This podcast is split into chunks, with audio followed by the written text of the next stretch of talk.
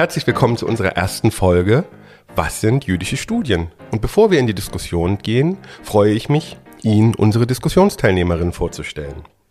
Das ist zum einen Sandra Anusiewicz-Beer, die hier in Potsdam seit 2013 das Zacharias Frankel College leitet, also eine Nachbarinstitution des Moses Mendelssohn Zentrums, an der sie die Ausbildung von Massorti-Rabbinerinnen und Rabbinern koordiniert.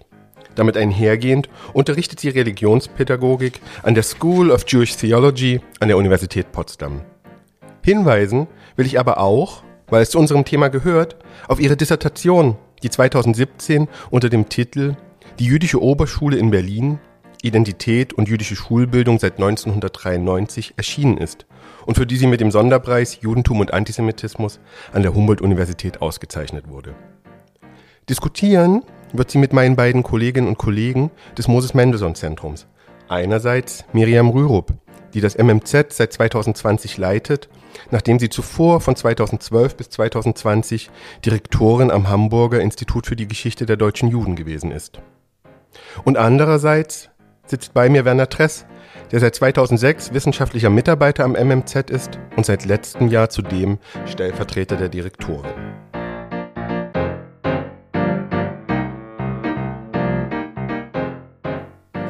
Damit würde ich vorschlagen, dass wir unsere heutige Diskussion beginnen. Und ich würde meine erste Frage an euch, Miriam und Sandra, richten.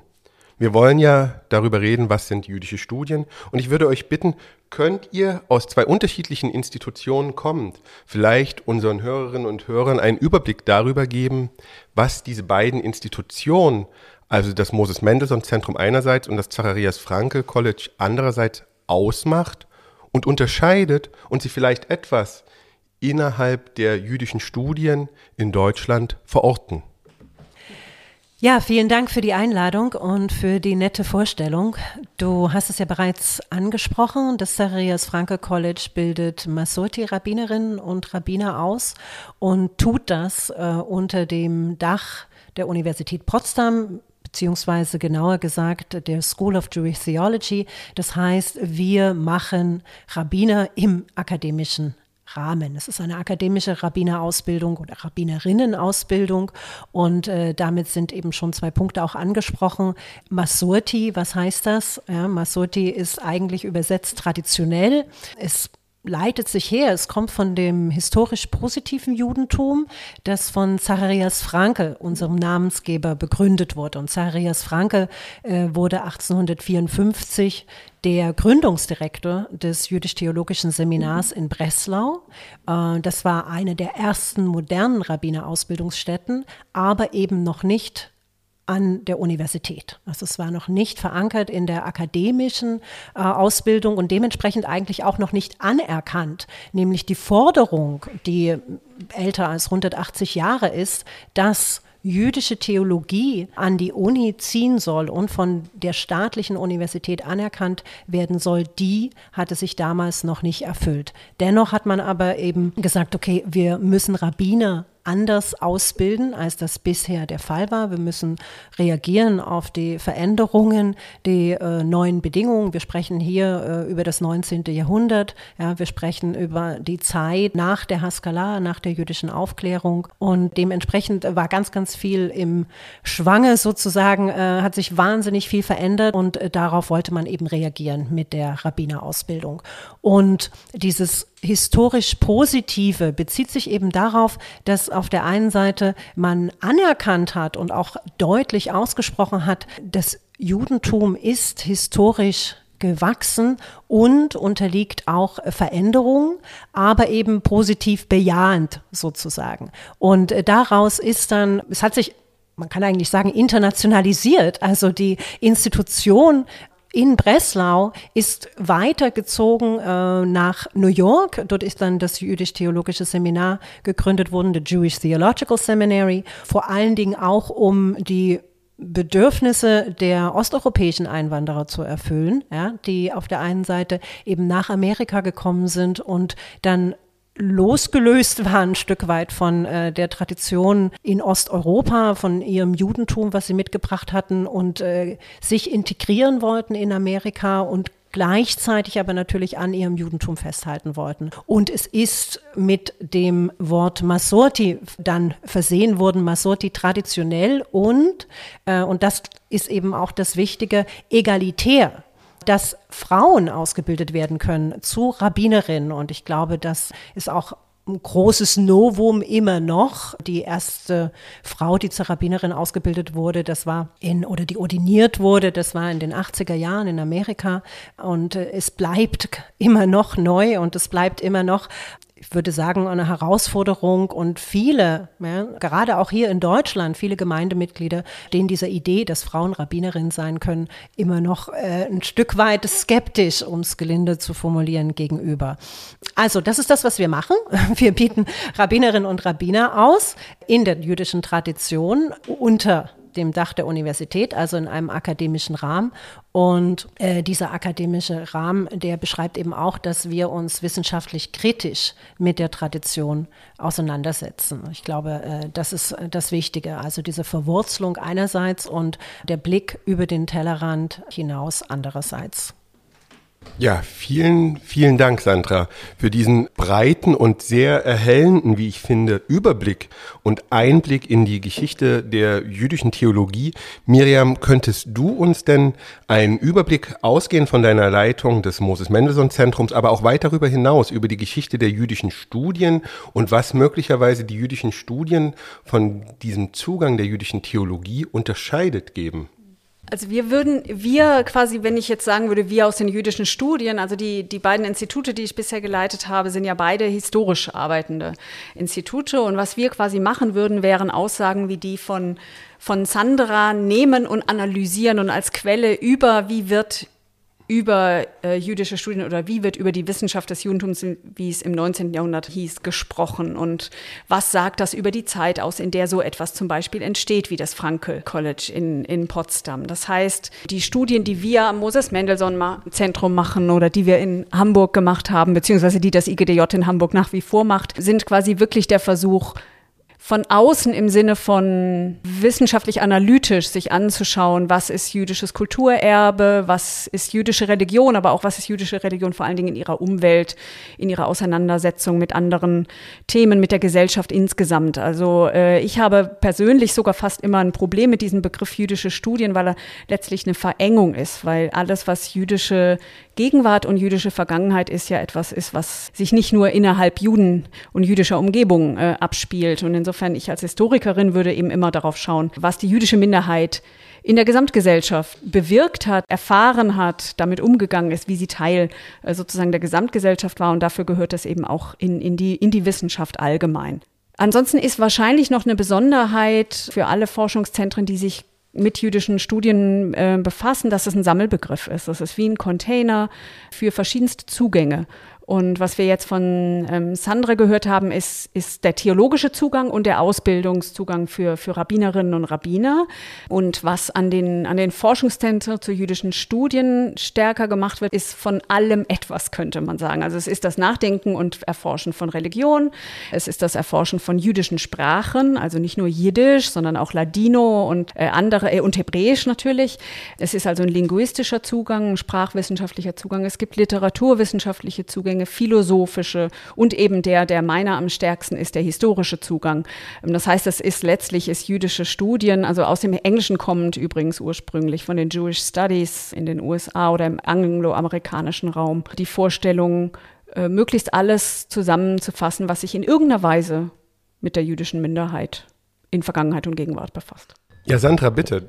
Du ich würde da gerne noch mal einhaken und zwar Bezug nehmen auf das, was du sagtest, Miriam, dass es von außen betrachtet wird. Ich glaube, hier ist nämlich der Knackpunkt, dass äh, jüdische Theologie und auch ich muss zugeben, ich habe ein Problem mit äh, dem der Bezeichnung jüdische Theologie. Inwieweit ist das tatsächlich jüdisch, äh, äh dieser Begriff jüdische Theologie und nicht eine Übernahme oder sagen wir mal angelehnt ja, an das, äh, was äh, von christlicher Seite eben aus der christlichen Theologie vorgegeben wurde und dem man in bestimmten Art und Weise nacheifern wollte. Aber das jetzt, das können wir vielleicht gleich auch noch mal genauer diskutieren. Aber die Frage des Innen und Außen, das ist, denke ich, hier äh, entscheidend, weil es bekenntnisgebunden ist, also die jüdische Theologie und nicht nur in der, in der Rabbinatsausbildung, sondern tatsächlich eben in der Art und Weise, wie man sich dem Gegenstand nähert. Ja, dieses, dass es Bedeutung hat für einen persönlich, für das persönliche Leben. So würde ich das äh, verstehen. Gerade wenn wir uns mit der Halacha beschäftigen. Und Halacha ist so auch der Dreh- und Angelpunkt im Masorti-Judentum, im konservativen Judentum. Und die Frage eben, wie wollen wir leben? Wie sollen wir leben? Wie sollen wir denken und Entscheidungen treffen? Ja, wonach richten wir uns? Dass das doch Auswirkungen hat, ja, und zwar ganz starke auf das eigene Leben und, und, und unter diesem Gesichtspunkt wird da eben Forschung und Lehre und Ausbildung betrieben. Ja, vielen Dank. Vielen Dank, Sandra, für diese Ergänzung und Ausweitung unseres Blicks auch nochmal. Ich würde jetzt gern, Werner, dich in die Diskussion einbeziehen und zwar anknüpfend an einzelne Aspekte, die jetzt auch schon angeklungen sind. Und zwar war die Rede von historisch-kritischer Methode, es war die Rede von historischem Denken und es fiel auch schon das Wort äh, von der Wissenschaft des Judentums. Und meine Frage an dich wäre, inwiefern können wir eigentlich mit Blick auf die Wissenschaft des Judentums und Diskussionen im frühen 19. Jahrhundert heutige Ausdifferenzierung, die wir beobachten im Feld der jüdischen Studien, besser verstehen? Inwiefern ist sie eigentlich eine Quelle dessen, was wir heute unter jüdischen Studien verstehen? Vielen Dank, Lutz. Die Wissenschaft des Judentums, die sich 1819 hier in Berlin das erste Mal konstituiert, um Leopold Zunz, Eduard Ganz, Emanuel Wolf oder auch Isaac Markus Joost, war eine multidisziplinäre Veranstaltung. Zuerst nannte sich ja der Verein auch Verein zur Verbesserung des bürgerlichen Zustands der Juden im deutschen Bundesstaat. Also der Imperativ ging zunächst davon aus, eben auch die Emanzipationsbewegung der Juden, eingedenk auch der Hep-Hep-Unruhen im äh, selben Jahr, sich da zu engagieren und entwickelte sich dann bis 1821 tatsächlich zum Verein für Kultur und Wissenschaft der Juden. Dem Ganzen voraus ging auch ein Wissenschaftszirkel um Leopold Zunz herum, wo sich eben jüdische Gelehrte noch als Studenten zusammensetzten, um überhaupt ihr wissenschaftliches Arbeiten als Mediziner, als Philologen, als Juristen miteinander zu diskutieren. Und es ergaben sich dann eigentlich zwei Schlüsseltexte. Die, der erste, der zu nennen ist, ist von äh, Leopold Zunz, 1818, einiges über rabbinische Literatur, wo er bereits diese historisch-kritische Methode, den kritischen Ansatz, den philologischen Ansatz beschreibt, aber eben auch eine Aufschlüsselung der schriftlichen Überlieferung des Judentums in historischer Perspektive aufzeigt, wo er sozusagen auch eine Wegbewegung eigentlich vom rabbinisch-talmudischen Judentum hin zu einem Verständnis von rabbinischer Literatur, was sozusagen die jüdische schriftliche Überlieferung als Ganzes umfasst. Eigentlich sozusagen von der Theologie bis hin auch zu den Naturwissenschaften. Ein zweiter wichtiger Text, der dann zu nennen ist, ist von Immanuel Wolf über den Begriff der Wissenschaft des Judentums, mit der dann auch die Zeitschrift für die Wissenschaft des Judentums eröffnet wurde, 1821, 22. Und darin haben wir dann tatsächlich einen Disziplinaufriss, dass er eben diesen multidisziplinären Ansatz äh, beschreibt in zwei Großgruppen. Das eine ist der philologisch-historische äh, Teil und das andere ist dann der statistische Teil. Der philologisch-historische Teil untergliedert sich wiederum in drei Bereiche. Das ist einmal eben der im engeren Sinne philologische Teil, also die Sprachen des Judentums. Das ist das, was Miriam eben schon ausgeführt hat. In doktrinaler, grammatischer äh, Hinsicht, aber auch schon in dem eben einer historischen Situierung einzelner Texte, also einer historischen Einordnung. Dann der historische Teil, also die Geschichte des Judentums, die sich wiederum nach Immanuel Wolf in drei Bereiche unterteilen sollte. Eben einmal die Religionsgeschichte, dann die politische Geschichte, die sozusagen auch den rechtlichen Zustand der Juden in der Geschichte umfasste und die Literaturgeschichte, heute man würde man wahrscheinlich Kulturgeschichte sagen. Dann als äh, dritter Teil die Philosophie, die eigentlich in, ähnlich wie bis dahin die Theologie, die Idee des Judentums in seinen Glaubens, in ihren Glaubensüberzeugungen auf den Begriff bringen sollte, aber das eben auch dann eben äh, ausgehend von äh, diesem philologisch-historischen äh, Vorbau, der nach Immanuel Wolfs Auffassung wichtig war. Und dann als ein weiterer großer Bereich das, was sie Statistik des Judentums nannten, nannten also da, wo auch eben Leopold Zunz, und das war dann tatsächlich der Text, mit dem diese Zeitschrift für die Wissenschaft des Judentums äh, beschlossen wurde, Grundlagen einer Statistik des Judentums Und das ist genau das, was man heute Soziologie des Judentums nennen könnte. Und da haben wir eigentlich schon einen Aufriss von teildisziplinären Ansätzen, von dem man sagen kann, das ist das, was dann Karl Grötziger als den integrativ-kulturwissenschaftlichen Ansatz oder das integrativ-kulturwissenschaftliche Modell oder auch das Potsdamer Modell der jüdischen Studien äh, dargestellt hat, umfasst. Wobei man sagen muss, dass gerade der letztgenannte Punkt von Ihnen, Manuel Wolf, tatsächlich in die jüdischen Studien, so wie sie auch heute in Potsdam gepflegt werden oder, oder studieren werden, nämlich die Soziologie des Judentums, da noch eine Fehlstelle darstellt. Das, das hieße, wenn man sozusagen die beiden äußeren Enden der Entstehung der Wissenschaft des Judentums im frühen 19. Jahrhundert da noch als eine außeruniversitäre Veranstaltung und jetzt sozusagen die Implementierung in eine deutsche Universität übereinander legt, diese beiden äußeren Enden des Beginns und des heutigen Zustands Zustands übereinander liegt, dann wäre das tatsächlich noch etwas, wo die Begründer der Wissenschaft des Judentums uns heute etwas mit auf den Weg gegeben haben, was wir vielleicht noch stärker mit auch methodisch implementieren sollten, nämlich die Soziologie des Judentums, also der Zustand der Juden in der Jetztzeit. Da würden dann auch die Israel-Studien dazugehören, aber auch andere Aspekte. Ja, vielen Dank, lieber Werner. Vielen Dank für diesen breiten Aufriss zur Geschichte der Wissenschaft des Judentums, der Ausdifferenzierung des Fachs und damit auch gewissermaßen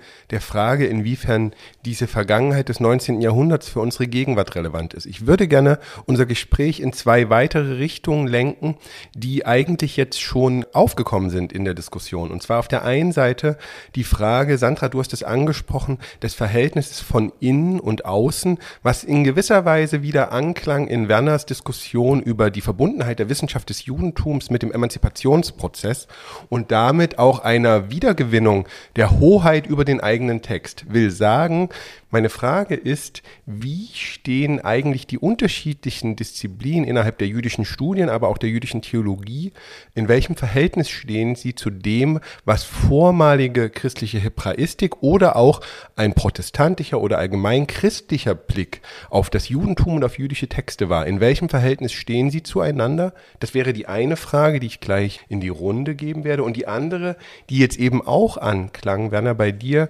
und ich denke, die würde ich gern, gern an dich richten, Miriam, die Frage, wie kann man eigentlich die Institutionalisierungsgeschichte der jüdischen Studien, ausgehend vom 19. Jahrhundert bis ins 20. Jahrhundert hinein und bis in unsere Gegenwart beschreiben? Kann man sie in verschiedene Epochen unterteilen? Wie kann man sie besser verstehen? Aber ich würde beginnen mit der Frage nach dem Verhältnis der jüdischen Studien einerseits zu vormoderner, vielleicht Fragen ja vormoderner christlicher Hebraistik und der protestantischen Perspektiven auf das Judentum. Prägt das noch unsere gegenwärtigen Auseinandersetzungen, inwiefern es eine Spannung gibt zwischen einem äußeren Blick und der inneren Diskussion. Werner, magst du darauf nochmal reagieren? Ja, also da würde ich tatsächlich auch wieder äh, anempfehlen, einen Text von Karl Grötzinger, den er geschrieben hat, auch ausgehend von einem Vortrag 20 Jahre jüdische Studien an der Universität Potsdam. Karl Grötzinger, der übrigens in diesen Tagen auch seinen 80. Geburtstag feiert. Äh, herzlichen Glückwunsch an, an dieser Stelle. Grötzinger beschreibt sozusagen die Situierung der jüdischen Studien äh, zwischen Judaistik, das äh, ist auch das, was er sozusagen mit einer Hebraozentrik beschreibt, also einer Judaistik, die sich eben sehr stark philologisch auch an der textlichen Überlieferung der hebräischen Texte insbesondere orientiert hat, einerseits, äh, und der jüdischen Theologie, die sich ja dann auch an der Universität Potsdam in Gestalt des Abraham Geiger Kollegs begründet hat, andererseits und situiert die jüdischen Studien als einen multidisziplinären Ansatz, eben ein, ein, ein, eigentlich nicht als eine Disziplin, sondern als eine Vielfalt von Disziplinen, die sich zusammengefunden hat, ausgehend von verschiedenen wissenschaftlichen Ansätzen, ob das die osteuropäische Geschichte ist, die Slavistik, die Romanistik, die Anglistik, äh, die Geschichtswissenschaft, also sehr viele Disziplinen spielen dort hinein, die sozusagen darüber dann auch ihre jeweiligen jüdischen Zugänge gefunden haben und sie in diesen multidisziplinären Studiengang, jüdische Studien, der ja, wenn man so will, auch ein hybrider Studiengang ist, mit eingebracht haben. Und es war offenbar tatsächlich so, dass die jüdischen Studien, äh, als sie sich begründet haben in Potsdam in den 90er Jahren, ein regelrechtes Skandalon waren. Es war so, sozusagen eine Provokation der Judaistik gegenüber, die sozusagen als eine Disziplin, die sich innerhalb der Universitäten aus der Orientalistik und der Hebraistik heraus entwickelt hatte sehr stark eben auch dem Ursprung hatte, eben äh, aus den christlich theologischen Hilfswissenschaften, dass das geöffnet werden sollte und zwar nicht mehr von außerhalb der Universität, sondern innerhalb der Universität, dann aber auch sozusagen die Behauptung gegenüber einer sich dann neu entwickelnden Theologisierung, die durchaus auch kritisch zu sehen ist. Vielleicht kann ich dazu ganz kurz einwerfen, dass das Institut, das in Hamburg, also das IGDJ, das jetzt von Kim Wünschmann geleitet wird, ja in seinen Anfängen tatsächlich, und dazu komme ich ein bisschen zu der Frage, die Lutz zur Institutionalisierung gestellt hat, in seinen Anfängen tatsächlich auch einen Konflikt gerade durch diese theologisch-christliche Rahmung der Wahrnehmung eigentlich von jüdischen Studien erfahren hat, weil der erste Direktor, der angedacht war als Gründungsdirektor dieses Instituts, was ein erstes äh, historisch forschendes Institut in Deutschland überhaupt war und sein sollte, war ausgerechnet Rengsdorf, der nicht nur Theologe war, sondern obendrein Leiter des Missionswerks. Sprich, ein, ein Christ, der an die Mission äh, unter Juden glaubte, was natürlich aus heutiger Perspektive wirklich etwas äh, mehr als verblüffendes ist, also geradezu pietätlos erscheinend, aber aus der damaligen Perspektive fast schon organisch gewachsen, ja, weil man auf jüdische Religion aus der, aus der christlich-religiösen Perspektive schaute, als das Fremde, was es zu, äh, zu erforschen galt, könnte man sagen. Ähm, letztlich, also um das noch aufzulösen, Rengsdorf ist ja dann nicht Gründungsdirektor geworden, sondern genau andersrum. Und damit sind wir eigentlich auch schon bei der Diskussion oder bei der Thematik, wie entwickeln sich jüdische Studien nach 45 in Westdeutschland zumindest. Nämlich der erste Direktor war äh, Heinz Mosche Graupe, der himself ein Remigrant war, aus, der aus Israel zurückgekommen war, der recht früh schon nach Palästina in den Jeschuv ausgewandert war und sich bereit erklärt hat, dann eben in den 60er Jahren nach Hamburg zu kommen, um dieses Institut aufzubauen. Und das ist eine ganz andere Aussage. Das ist quasi die Aussage, das deutsche Judentum kehrt zumindest in Teilen zurück. Deutsche Juden sind bereit, Wissenschaft in Deutschland zu betreiben, sich mit deutsch-jüdischer Geschichte zu befassen. Und zwar ja, weil wir vorhin schon so Außen und Innen hatten, was ja immer trotz allem auch bemühte Kategorien sind, aber irgendwie ist das einer der ersten Schritte, wo, wo von innen heraus, nämlich von, ein, von einem, der von Auswanderung betroffen war und von erzwungener Auswanderung betroffen war, der sich bereit erklärte, zurückzukehren und damit ja auch ein Signal setzte, nämlich wieder jüdisches äh, Leben in Deutschland zu ermöglichen und auch jüdische Wissenschaft in Deutschland zu ermöglichen, ist ja ein Teil von so einem Signal. Aber das war jetzt ein Exkurs. Eigentlich wollte Sandra vermutlich noch etwas sagen zur Besonderheit der jüdischen Theologie im Vergleich zur christlichen Theologie. Ja, danke Miriam. Ich wollte vor allen Dingen vielleicht zwischendurch einen Witz erzählen. ich hoffe, der passt. Und zwar ein, ein kleiner Junge geht zu seiner Mutter und fragt, sag mal Mami, wo komme ich eigentlich her? Und äh, wie wurde ich geboren? Wie bin ich in diese Welt gelangt? Und die Mutter sagt, du, das ist ganz einfach. Gott hat Adam und Eva geschaffen und hat sie in den Garten Eden gesetzt und die haben Kinder bekommen, die Kinder bekommen haben, die wiederum Kinder bekommen haben, bis du gekommen bist. Und irgendwie hat diese Antwort den Kleinen nicht so richtig äh, befriedigt. Jedenfalls ist er zu seinem Vater gegangen und sagt, du Papa, kannst du mir erklären, wo ich herkomme? Und dann sagt der Vater, ja, das ist ganz einfach. Also es gab die Affen und äh, Menschenaffen, Schimpansen, Gorillas ähm, und dann hat sich das verzweigt und äh, sind die Arten gebildet worden und dann ja der Menschenaffe und die Menschen und die haben Kinder bekommen, die Kinder bekommen haben und die wiederum Kinder bekommen haben und am Ende warst du da. Nach diesen beiden Erklärungen ist der Junge vollends verwirrt und er geht nochmal zurück zu seiner Mutter und sagt, also ich verstehe das jetzt nicht, was ist denn jetzt wahr? Und da sagt sie, du, das ist ganz einfach. Das eine ist meine Seite der Familie und das andere ist äh, Papas Seite der Familie. Und so viel also zu äh, innen und außen, auch wenn du, Miriam, sagst, das sind äh, bemühte Kategorien, aber die, die Frage ist tatsächlich auch, von wem für wen? Ja, ich glaube gerade eben äh, auch das, was du du, Werner, ansprachst, eben, was, ja, was sollte bewirkt werden, woran hat man sich angelehnt? Und ich denke, die Wissenschaft des Judentums war zunächst einmal tatsächlich von Juden für Juden, ja. Und äh, in der Entwicklung der jüdischen Studien hat man dann aber, obwohl das, was du jetzt so schön beschrieben hast mit dem ersten Gründungsdirektor auch in Hamburg und die Provenienz, ja, wo kam der eigentlich her, wo war der verortet?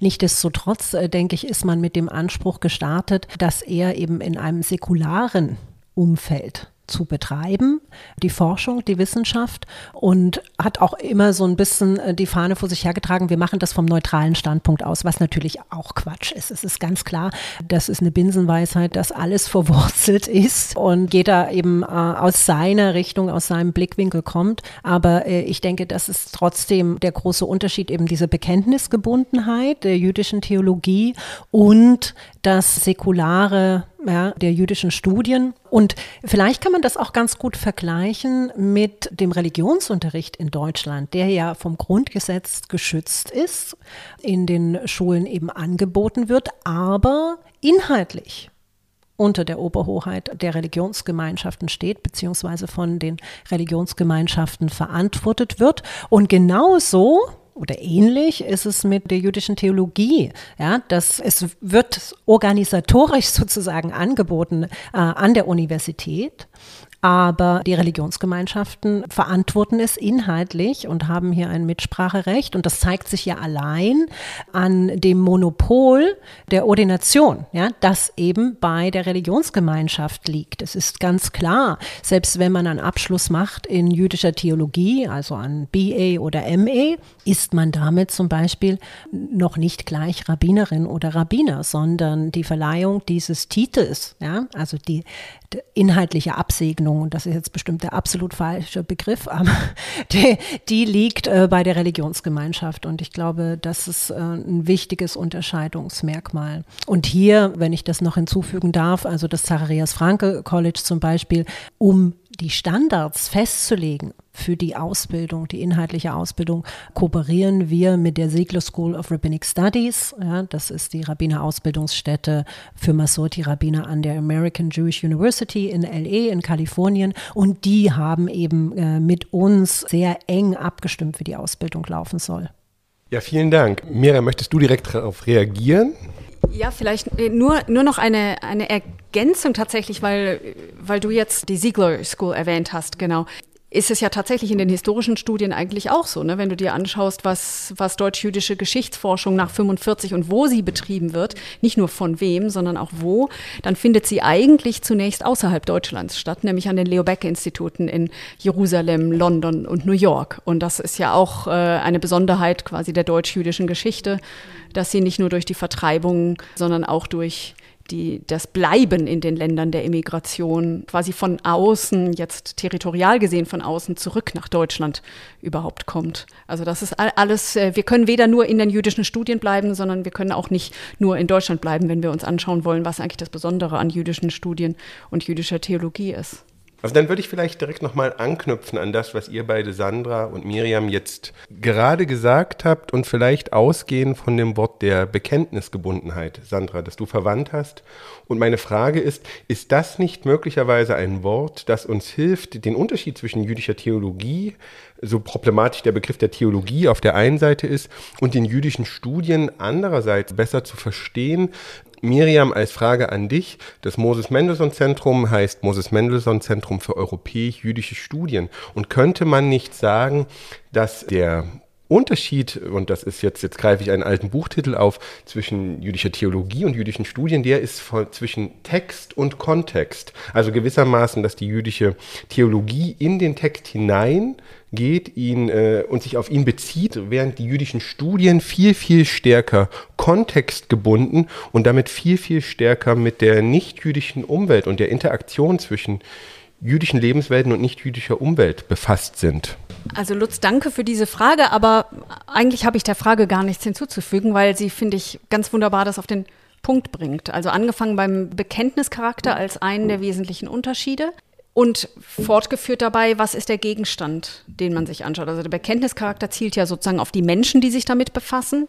Und die Frage des Gegenstands ist dann die, was, ja, was in diesen Einrichtungen gemacht wird und wie es praktiziert wird. Also letztlich Text und Kontext klingt so ein bisschen theoretisch aufgesetzt, als, ähm, als würde sozusagen an den, an den Kontextinstitutionen der Text keine Rolle spielen. Aber der Punkt ist ja quasi, wenn Sandra und ich uns hinsetzen würden mit genau dem gleichen, sagen wir der gleichen Seite vom Talmud, würden wir unterschiedlich mit dieser Seite umgehen. Ich würde sie vielleicht sogar, wenn wir dann noch, wenn wir dann noch an die Digitalisierungsbemühungen am, am MMZ denken, würde ich sie vielleicht als einen Hypertext lesen. Ja, und ich würde mir anschauen, wie funktionieren Talmud-Seiten. Für diejenigen, die noch nie einen gesehen haben, kann ich es nur sich empfehlen, mal eine Seite anzuschauen. Die sieht wirklich aus wie, wie eine Seite mit, mit mindestens drei oder vier Subtexten.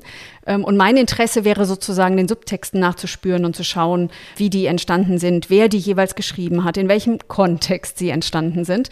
Und bei Sandra würde ich vermuten, aber ich bin gespannt, ob sie mir, ob sie mir widerspricht, dass sie eben eher den religiösen Binnendiskussionen innerhalb der Seite nachspüren würde. Hm. Ich würde wahrscheinlich all das, was du mit dem Talmud-Text anstellen würdest, auch machen, machen wollen. Und es wäre wahrscheinlich auch unerlässlich, das zunächst zu machen, um dann weiter drauf zu satteln und zu dem nächsten Schritt zu kommen in der jüdischen Theologie und da insbesondere in der praktischen Theologie, nämlich die Frage, was davon ist handlungsanweisend heute immer noch und wie kann ich das tatsächlich umsetzen und vor allen Dingen auch wiederum lehren. Ja?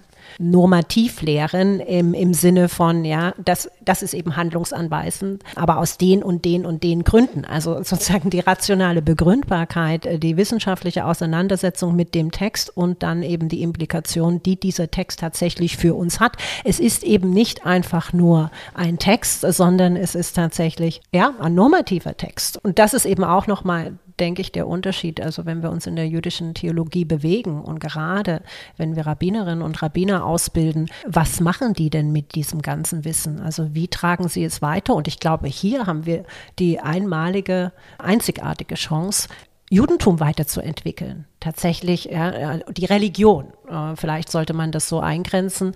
Äh, und auch das ist bestimmt problematisch, inwieweit man Judentum äh, auf Religion eingrenzen sollte. Aber ich denke, wir haben hier wirklich die, die Chance, durch die Ausbildung und durch das Weitertragen und dann Wirken nach dem Studium hier hinzuzufügen auf der Grundlage von dem, äh, was es gibt. Ja, vielleicht auch noch ergänzend dazu. Ich denke, jüdische Studien und jüdische Theologie können sich eben gegenseitig ergänzen. Sie können sich auch sehr weit ergänzen, aber sie können sich eben gegenseitig nicht ersetzen. Also es kann nicht die jüdische Theologie an die Stelle der jüdischen Studien treten oder umgekehrt. Und ich denke, dass es so auch jetzt in Potsdam stattfindet. Nicht? Also dass eben viele, die in, in einer Rabbinerausbildung sind, auch eben die Angebote der jüdischen Studien nutzen. Und und Text und Kontext ist insofern interessant, insofern schließen sich auch hier die Kreise. Das ist ja From Text to Context. Das ist ja, wenn man so will, das Hauptwerk von Ismar Schorsch, äh, bevor er dann seine große Leopold Zunz Biografie geschrieben hat. Und Ismar Schorsch ist niemand Geringeres als der sechste Kanzler des Jewish Theological Seminary in äh, New York, sozusagen äh, konservatives Judentum. Und er hat sozusagen die Disziplingeschichte der Wissenschaft des Judentums maßgeblich mitgeprägt. Und in, äh, insofern kommt es hier auch äh, zueinander miteinander. Und das sogar international. Da, da, würde ich auch gerne nur noch was ergänzen wollen, Werner, weil äh, du gerade Isma Schorsch erwähnt hast und das ist sehr schön, äh, um diese Internationalisierung nochmal zu verdeutlichen, weil äh, Isma Schorsch ja einerseits 1936 in Hannover geboren wurde und äh, dann eben äh, mit seinen Eltern emigrieren musste nach Amerika und andererseits sein Sohn Jonathan Schorsch jetzt an der School of Jewish Theology lehrt. Und insofern sich äh, diese Verbindungslinien da sehr deutlich zeigen und das ist wunderbar, dass es da eben diese Verbindung gibt. Und falls jetzt uns äh, Menschen zuhören sollten, die nicht in Potsdam oder Berlin wohnen, ist es vielleicht auch noch wichtig zu betonen, dass diese verschiedenen Perspektiven ja tatsächlich nach diesen Anfängen, die wir ganz kurz angerissen haben, nach 45, wo es eher kläglich bestellt war, sowohl um, um Wissenschaft zu Judentum wie auch um, um jüdische Theologie erst recht oder gar Ausbildungsstätten äh, für Rabbinerinnen und Rabbiner, dass es heute wirklich eine ganze Vielzahl gibt. Und wenn man an Orten, in denen man sich äh, in der Bundesrepublik und darüber hinaus, aber wir sprechen ja über den deutschen Raum und über deutsch-jüdische Studien und Geschichte, äh, äh also man sich in zahlreichen Orten befassen kann, man kann es lernen, BA und MA-Studien und der Zentralrat der Juden hat sogar eine eigene, quasi eine, eine Mittelstelle, könnte man sagen, eingeführt mit der Hochschule für jüdische Studien 1979 in Heidelberg, wo der Versuch ist, das integriert ähm, zu machen machen, eine Ausbildungsstätte zugleich mit einer, einer wissenschaftlichen Forschungsstätte zu haben, aber eben auch viel innerhalb der äh, Universitäten in Frankfurt, vor allen Dingen in München, äh, Leipzig, Hamburg hatten wir schon erwähnt, Düsseldorf, Mainz. Also es gibt inzwischen sehr viele Standorte, die sich immer weiter vielseitig entwickeln und die, dieses Innen und Außen hat sich inzwischen wirklich auf wundersame, wunderbare Weise, würde ich sagen, diffundiert in einfach einen, ja, einen, einen sehr vielseitigen Blick auf jüdische Vergangenheit und Gegenwart. Gut, ich würde sagen, jetzt, wo wir am Ende angekommen sind, bleibt die letzte Frage und das ist natürlich die an alle unsere Teilnehmerinnen und Teilnehmer. Wo würdet ihr sagen, wäre der geeignete Ort, um über das Thema des heutigen Podcasts noch einmal nachzudenken, vielleicht den Podcast nachzuhören oder einiges, was angesprochen wurde, nachzulesen? Werner, wollen wir mit dir anfangen?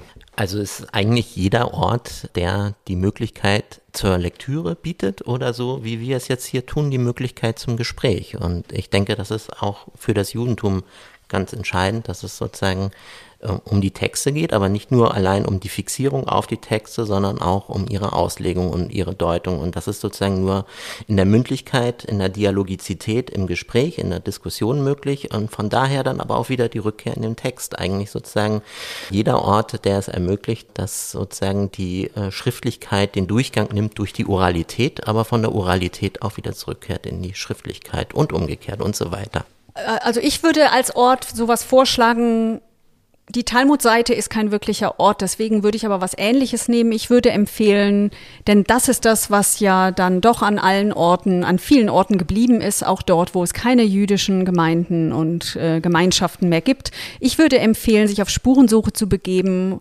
und den nächstgelegenen jüdischen Friedhof aufzusuchen und in Nachhören dessen, was wir gesprochen haben, sich vielleicht die Grabsteine mal anzuschauen und zu fragen, äh, welchen Kontext brauche ich, um diesen Text zu verstehen und andersrum. Ich denke, ich würde auch im Draußen bleiben und vorschlagen, vom Moses Mendelssohn Zentrum zum Noto-Gebäude in Potsdam zu spazieren und zwar durch den Sanssouci Park. Das ist allerdings etwas für den Sommer oder für schöneres Wetter, aber ganz wunderbar dort ja diesen Park auf sich wirken zu lassen und beim Gang zwischen den verschiedenen Institutionen eben von der Universität hin und zurück zum Moses Mendelssohn Zentrum und dann unserem Podcast zu lauschen. Lutz als unser Moderator, hast du vielleicht auch einen Ort, den du empfehlen würdest? Ja, auf jeden Fall. Und ich würde sagen, dadurch, dass ich erst noch relativ jung am Moses Mendelssohn Zentrum bin, ich würde die Bibliothek des Moses Mendelssohn Zentrums empfehlen als ein Ort zum Nachhören, weil man unmittelbar die Möglichkeit hat, dann auch in den verschiedenen Büchersammlungen, die dort vorhanden sind, nachzulesen und vielleicht dich sogar in eine der wirklich beeindruckenden Sammlungsbibliotheken zu vertiefen und diesen Themen, die wir heute besprochen haben, nachzuspüren. Und das Gleiche können Sie in Leipzig, Hamburg, Köln, München und vielen anderen Städten tun. Ja, liebe Hörerinnen und Hörer, ich würde sagen, damit sind wir zum Ende unseres Podcasts gekommen heute. Ich danke allen Teilnehmerinnen und Teilnehmern, Werner Tress, Miriam Riurup, Sandra Anusiewicz-Beer. Vor allem aber möchten wir Sie einladen, auch an unserem nächsten Podcast teilzunehmen, nachzuhören, der sich dann um das Thema der biografischen Zugänge in den jüdischen Studien und die Frage des Konzepts der Oral History drehen wird. Bleiben Sie uns gewogen und haben Sie einen schönen Abend.